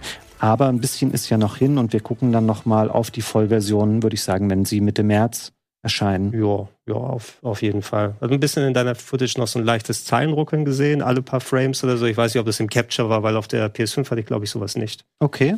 Ähm, ja, ich hab's also. Das ist der Capture oder so. Das weiß ich tatsächlich nicht. Müsste ich mal nachgucken. Es ist mit der Xbox im Series X selbst gecaptured, aber ähm, ich glaube, man hat trotzdem gesehen, dass es grundsätzlich sehr viel besser ist als die ähm, Switch-Version, äh, die wir hier haben. Auch hier wieder die Frage an dich, bei Contra. Ist das was, wo du äh, prinzipiell Bock drauf hast? An Super Pro Protector habe ich gute Erinnerungen. Ja. ja. Das war immer so ein Game, was wo ich immer ganz schnell gestorben bin und mein Bruder dann äh, die Level alleine geklärt hat. So, das, da kann ich mich gut dran erinnern. Super Nintendo-Zeitalter.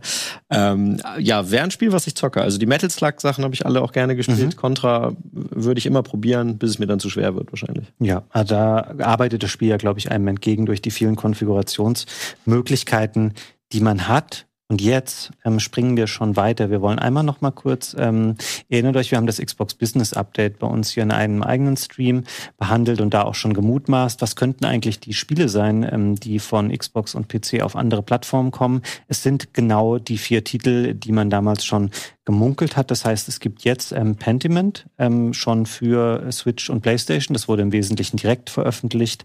Ähm, Grounded ähm, können wir einmal äh, reinschauen. Das kommt Mitte April für PlayStation und eben auch für die Switch. Ähm, da man deutlich die Auflösung von der Switch ne, in den Trailern. Ja, da muss ich sagen, bin ich ein bisschen überrascht von. Ich hätte, wenn ich jetzt aus den vier Titeln zwei ausgewählt hätte oder hätte auswählen müssen, weiß ich nicht, ob ich getippt hätte, dass Grounded auf die Switch kommen würde, weil ich glaube, da muss man schon ein paar Abstriche einfach äh, machen, was die Auflösung äh, angeht und wahrscheinlich auch die grafische Qualität ähm, overall. Dennoch kommt es Mitte April für PlayStation und ähm, Switch.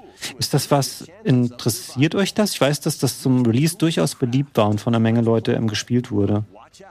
Ja, also, also wie gesagt, mein Genre ist es nicht. Ich kann mich erinnern, dass äh, Microsoft auch den Titel gut gepusht hat, als er rausgekommen ist. Das war auch bestimmt noch Fabian, diese riesige Spinne auf dem Xbox stand, die sie aufgebaut oh, hatten. ja, ja, ja. ja so, und äh, ist, ist ein Obsidian-Spiel, wenn ich mich nicht irre, ne? Obsidian, genau, ja. Äh, und äh, die, also ein ungewohntes Genre für das Studio, aber äh, ist ja gut, dass jetzt mit einer neuen Plattform denen noch mal ein bisschen mehr Leben ge gegeben mhm. wird, weil so groß gesprochen wurde darüber nicht mehr. Also ich bin nicht im Fankreis des Spieles dementsprechend. Ach ja, da gab es ja noch was und ich hatte es längst vergessen.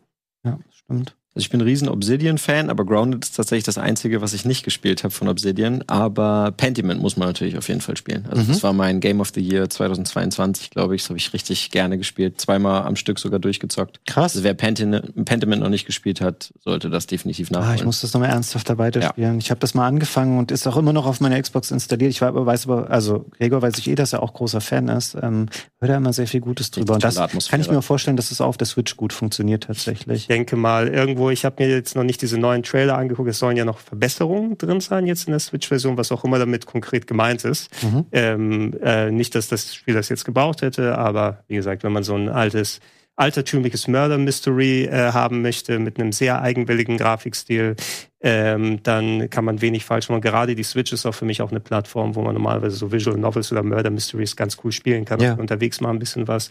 Also ist was anderes, als dann an der Xbox festzuhängen, wie beim normalen Spiel. Es ist ein umfangreiches Game vor allem ja, auch noch. 15 bis 20 Stunden würde ich schon sagen für einen normalen Durchlauf. Okay. Ähm, die zwei anderen Spiele, die kommen nur für PlayStation vor. Es ist einmal Sea of Thieves, kommt am 30. April und wir haben am 19. März bereits noch ähm, Hi-Fi Rush. Hier hätte ich eher irgendwie getippt, dass das ein Switch-Titel wäre, anstelle von ähm, Grounded. Und nee, ich, ich, bin begeistert, Fabian, dass du Hi-Fi Rush gesagt hast für High Fidelity. Was ich danke dir, weil alle sagen Hi-Fi Rush. Weil ja. glaube, wir hatten die Diskussion im Game Talk vor etlichen Monaten hier ah, okay. mal. Ich habe jetzt gar nicht drüber nachgedacht, aber als ich es gesagt habe, habe ich auch gedacht, hä, hast du das gerade richtig ausgesprochen? Hi-Fi Rush. Es ist, aber, es, heißt ich glaube, es heißt Hi-Fi Rush, Rush aber ja. es heißt ja High Fidelity. Also finde ich es Hi-Fi eigentlich richtig, richtig gegenüber Hi-Fi. Ja, aber es wird schon, man sagt ja auch Wi-Fi und nicht Wi-Fi. Ja. Anyway. Ich sag, ich sag, ich sag Waifu. der gleiche Punkt, Gag, den ich vor ein paar Monaten gebracht habe. Der Punkt, den ich machen wollte, ist hier an der Stelle, ähm, die Videospielwelt braucht ja immer ihre Gerüchte. Und jetzt, wo das ganze Xbox-Thema erstmal vom Tisch ist, lese ich vermehrt jetzt immer ja. Aber hier bei Hi-Fi Rush, das wird ja für den Switch-Nachfolger kommen. Und deswegen haben sie das jetzt nicht für die Switch angekündigt. Das habe ich jetzt schon in vielen Quellen gelesen okay. und bin mittlerweile ähm, gespannt, was wir zuerst sehen werden, weil genauso oft liest man natürlich gerade das Gerücht jetzt PS5 Pro. Ähm, einmal jetzt hier an euch die Frage gestellt, was kommt zuerst, im PS5 Pro oder Switch 2? PS5 Pro, glaube ich schon. Bin ich mir auch recht sicher. Also wieder, wenn man in Gerüchten sich mal wieder umschaut, soll angeblich soll die nächste Switch wohl jetzt erst 2025 kommen. Mhm. Und ich glaube nicht, dass Sony bis dahin wartet, wo sie nochmal einen Refresh machen. Für mich fühlt sich PS5, PS5 Pro eher was für Ende dieses Jahres an. Ja, aber man könnte natürlich auch noch warten, bis ähm, GTA kommt, ne? Mit der PS5 Pro. Findet ihr nicht? Aber also vielleicht war das in der Vergangenheit bei PS4, 3 und 2 auch schon so und ich habe das jetzt ähm, falsch in Erinnerung. Find, dann liegen aber die Slim und dann die Pro relativ dicht beieinander so, oder? Wenn jetzt wirklich ja, in fünf Monaten oder so schon die Pro kommen. Na gut, andererseits ist die Switch auch schon wieder eine Weile raus. Äh, die, die äh, Slim. Ja, bei, bei PS2 und 3 waren es natürlich nur Gehäuse-Refreshes. Der Inhalt war ja nicht Stimmt, anders. es gab ja gar keine ja. Pro. Also dem, dementsprechend können die, glaube ich, da ganz anders rangehen, was die Produktionsweisen da angeht. Ähm, es fühlt sich früh vielleicht dann einfach, weil das Gefühl ist, die Generation ist noch gar nicht so schon so alt. Aber du musst dann auch sagen, drei bis vier Jahre ist schon okay, wenn sie da nochmal einen Technik-Refresh bei der PS5 jetzt machen. Also Ja. ich finde, dass das Timing ist schon in Ordnung, dass es jetzt hier so gang und gäbe ist, dass du dann nochmal angehalten wirst, eine neuere Version deiner Konsole zu kaufen, die, für die du Schweinegeld ausgegeben hast. Mhm. ist eine ganz andere Sache. Immer, immerhin wirst du noch nicht so geschröpft wie im Grafikkartenmarkt. Ja, das stimmt. Aber ich würde mich fast ein bisschen ärgern. Ich habe ja die Slim geholt und wenn jetzt wirklich im September oder so eine PS5 Pro am Start wäre, dann hätte ich die für einen relativ kurzen Zeitraum tatsächlich nur gehabt. Aber ähm, das muss man mal gucken. Das ist Zukunftsmusik, es sind Gerüchte. Ich gebe euch schon recht, wahrscheinlich kommt eine neue PS5 eher als ähm, die Switch 2. Ähm, aber auch da werden wir sicherlich bald was zu sehen können. Bei dir ist es ja auch ein Sonderfall, muss man sagen. Nicht viele Leute würden dann sagen, ich wechsle, weil das Gehäuse anders ist oder die Bauweise intern. Du bekommst ja keinen sinnvollen Nennwert, sagen wir es mal Du hast so. ein Terabyte Speicher da dran. Das ist bestimmt 175 Gigabyte mehr als vorher. Ja, aber wie, wie, viele Leute machen den Schritt, die gleich eine neue Konsole holen, anstatt sich neuen Speicher, den sie in die PS5 dann rein Das wollte ich nicht. Ich wollte das, hatte keinen Bock. Und das äh, ich, ich kann das nachvollziehen. Ich würde wahrscheinlich auch auf die Art dann eher mir eine neue Hardware holen, einfach mal ein neues Gerät da stehen zu haben. Letzten Endes, glaube ich, ist es eher, wenn die meisten Leute sind noch mit ihrer PS5 Standard zufrieden und dann sagen sie sich, ja, wenn ich upgrade, dann wenn es einen richtigen Grund gibt.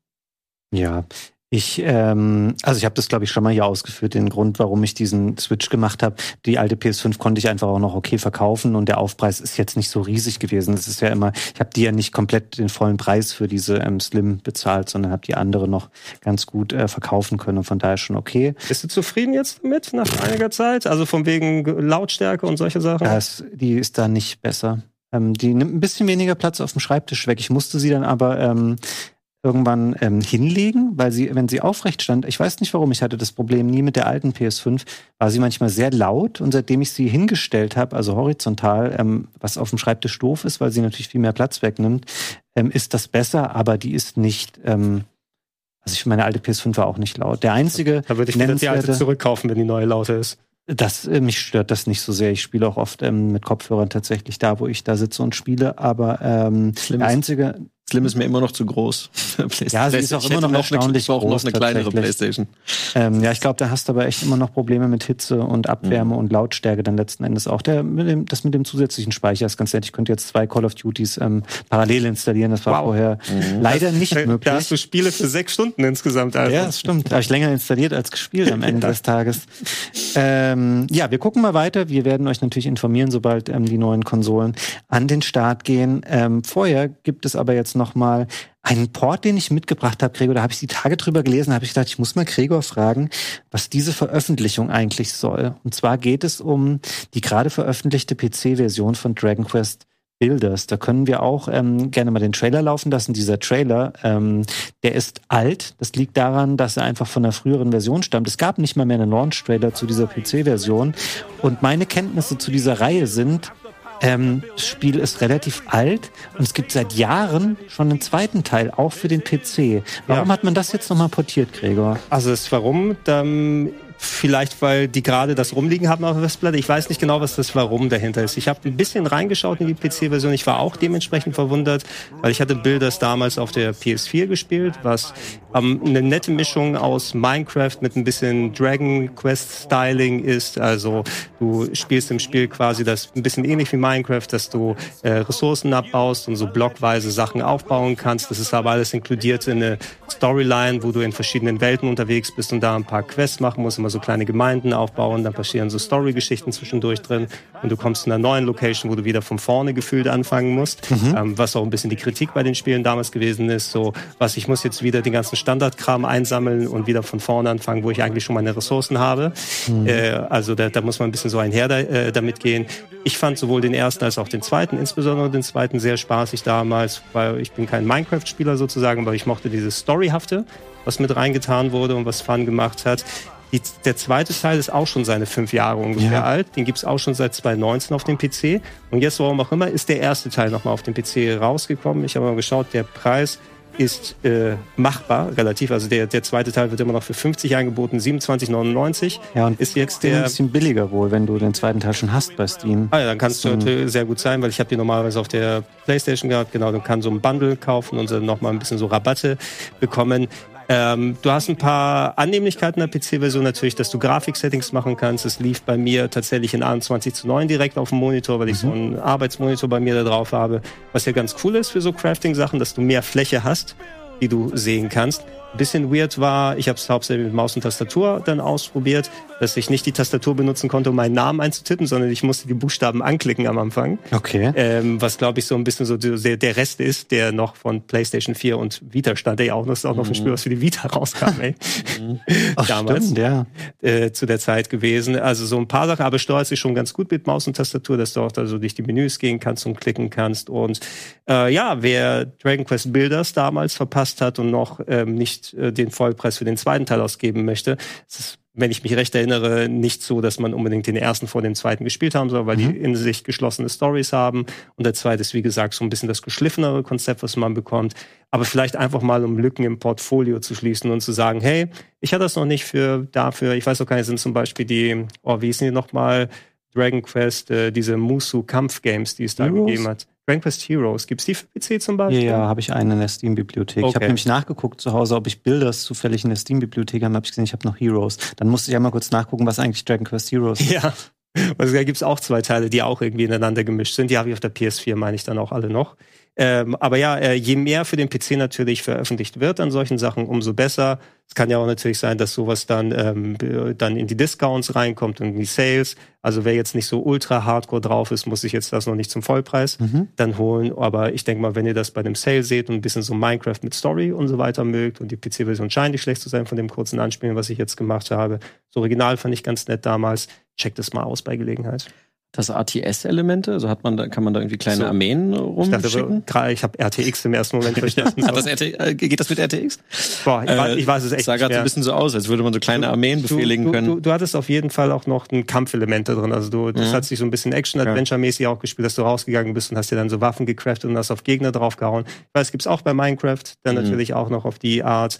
Ähm, aber da, es, es ist schon jetzt zu lange her eben, dass er sich mich an zehn Jahre alte Sachen vernünftig erinnern Ja, kann in der. Progression. Es hat eine, es will dich natürlich tutorialmäßig erstmal abholen. Ne? Also der, der Start ist schon vergleichsweise langsam bei solchen Sachen. Ah, so geht die Steuerung, so machst du einen Block, so baust du wieder ab, so ähm, craftest du einen Zypressenstock, um Gegner zu hauen. Und ähm, wenn du auf die Sachen Bock hast, du findest sehr viel Elemente, glaube ich, die dann da reingehen. Ich weiß, dass ich Spaß hatte, diese kleinen Gemeinden aufzubauen, Mhm. wo es dann auch da so SimCity-mäßig oder ActRaiser-mäßig, wie auch immer, dann davon abhängt. Wenn ich hier was platziere, dann hat das einen Effekt darauf. Mhm. Und dann wächst die Gemeinde und dann kommen neue Bewohner mit dazu. Und dann wird der neue Storypunkt getriggert. Ähm, das fand ich als, als Dragon Quest-Fan dann auch eher spannender, als jetzt nur mich in einem Minecraft auszutoben. Für mich persönlich. Mhm. Wäre es ein Spiel für dich, was du jetzt nochmal nachholen würdest? Die- Oder Teil 2 zum Beispiel? Sieht niedlich aus, ja. Dragon Quest habe ich zuletzt, glaube ich, auch Dragon Quest 7 oder so gespielt mal. Oh, welche Drei, Version? 3DS aber, oder? Äh, 3DS, ja. Ah. 3DS, genau. Ähm, nee, sieht cool aus. Sieht niedlich aus. Cool. Dann würde ich sagen, sind wir für heute durch. Ich mache noch einen kleinen ähm, Blick nach vorne, für, falls ihr euch fragt, was es noch im Gaming-Programm bei Rocket Beans diese Woche geben wird. Es gibt einen Let's Play zu Trouble in Terrorist Town am äh, Donnerstag. Es gibt ein Let's Play zu Final Fantasy VII Rebirth. Ähm, Sebastian von Game 2 und ich werden das ähm, gemeinsam anspielen und euch da zeigen. Das hängt auch damit übrigens zusammen, falls ihr euch gefragt habt, warum habt ihr uns bei Final Fantasy denn das Material gezeigt, was da schon im YouTube-Channel seit einiger Zeit ist. Als wir das äh, zu dem Zeitpunkt, wo wir den Game Talk hier aufnehmen, gibt es da noch entsprechende Restriktionen, sonst hätten wir das ähm, gar nicht, äh, hätten wir es gar nicht untermalen können, weil wir aus dem fertigen Spiel noch nichts hätten nehmen dürfen. Und es war auch ein bisschen der Grund, warum wir ähm, das Spiel jetzt nicht, ähm, weiß ich nicht, eine halbe Stunde oder eine Stunde hier besprochen haben. Wir wollten einfach ähm, auch andere Themen hier mit reinnehmen, damit das ähm, für die Leute auch spannend ist, die nicht so sehr auf Final Fantasy fokussiert sind und auch denken, das habt ihr doch schon oft im Game Talk besprochen. Und es gibt eben auch noch viel weiteren Content dazu. Das Let's Play, es gibt ähm, Gregors großes Launch-Event dann am Donnerstagabend ähm, zu Genau. Fantasy 7. Genau, ein großer bunter Mix. Wir haben äh, Veteranen als auch Neulinge zum Franchise mit äh, Janina und Densen äh, bei uns und wir haben Felix Meyer, den Sprecher von Cloud, mit Nice. am Start, äh, wo ich sehr gespannt bin, wie ich da reagieren werde, weil ich habe die Spiele komplett auf Deutsch gespielt. Ist wahrscheinlich ein bisschen komisch dann anhören, wenn Cloud dann ähm, direkt äh, so mit mir spricht. Frag ihn mal, ob er immer lachen musste, ähm, als er gehört hat, dass seine Mutter Claudia heißt. okay, das frage ich ihn, ja. Mach. Weil das ähm, finde ich schon ein bisschen witzig tatsächlich. Und wir haben natürlich auch eine, ähm, wie ich mir sicher bin, fantastische Folge Folge Game 2 zu Final Fantasy. Was gibt es noch in der nächsten Folge Game 2? Kannst du das schon spoilern an dieser Stelle oder darf, darfst du das spoilern? Darf ich das schon spoilern? Ja, es gibt ein Ausgegraben mal wieder. Wir hatten ewig kein Ausgegraben und zwar, das darf ich vielleicht schon sagen, zu Simpsons Hit and Run. Nice. Uh, das, ist ein, das ist das beste Simpsons-Spiel ever. Genau. Ja, schon. Ne? Ja, Simpsons, das Spiel fand ich auch gut. Das Arcade-Spiel? Arcade nee, das richtige, ähm, das 2007er. Ah, ja, ja, ja. Ich bin Will Wright, ihr Penner. Aber trotzdem, Hit and Run ist schon das bessere Spiel, würde ich sagen. Kann man das ähm, 2007 eigentlich heute noch irgendwie spielen? Nee, ne? Du brauchst die Originalversion. Äh, mhm. Es gibt es auf der Wii auch noch, aber ich würde, glaube ich, eher auf der 360 spielen. Es gibt leider keine Download-Version. Ich meine, es ist auch nicht abwärtskompatibel. Ja, das ist immer das Problem bei diesen Lizenzspielen, dass die dann irgendwann nicht mehr so verfügbar Was sind. Bei, bei Hit and Run war es so, dass es äh, so ein bisschen auch abgegrenzt war. Es war nicht so GTA-mäßig, dass du überall jederzeit hin konntest, sondern es waren mehr so Bezirke, oder? Das öffnet sich, glaube ich, genau. Ja. Du hast irgendwie drei Bezirke, die sich nach und nach öffnen und äh, dementsprechend bist du dann immer in dem einen. Ist natürlich auch ein super Spiel. Super Spiel, ja. Hab's jetzt auch mal ein bisschen zugeguckt, sieht immer noch cool aus. Nice. Ähm, dann bedanke ich mich bei euch beiden, dass ihr da wart, Jasper. Gerne. Ich hoffe, deine Premiere hat dir gefallen und du kommst uns äh, zu gegebener Zeit äh, mal wieder besuchen und nicht erst beim dritten Teil des Final Fantasy äh, Remakes dann. Wenn, wenn, ihr mich einladet, gerne, klar. Das finde ich schön, Gregor. Ich hoffe, du kommst auch mal wieder vorbei. Ja, äh, alles spätestens, wenn der dritte Final Fantasy 7 Teil dann raus ist. Nein, nächste Woche kommst du wieder Nächste vorbei. Woche bin ich dann auch da. Okay, machen ja, wir mal so. Ich bin auch wieder da. Ansonsten ähm, nächste Woche, jetzt habe ich gerade einen kleinen Blackout. Steffen wird wieder da sein. Ich weiß, dass das schon an spannenden ähm, Themen für euch da draußen arbeitet, die ihr hier präsentiert. Ich danke euch äh, fürs Zuschauen. Bleibt uns gewogen. Bis nächste Woche und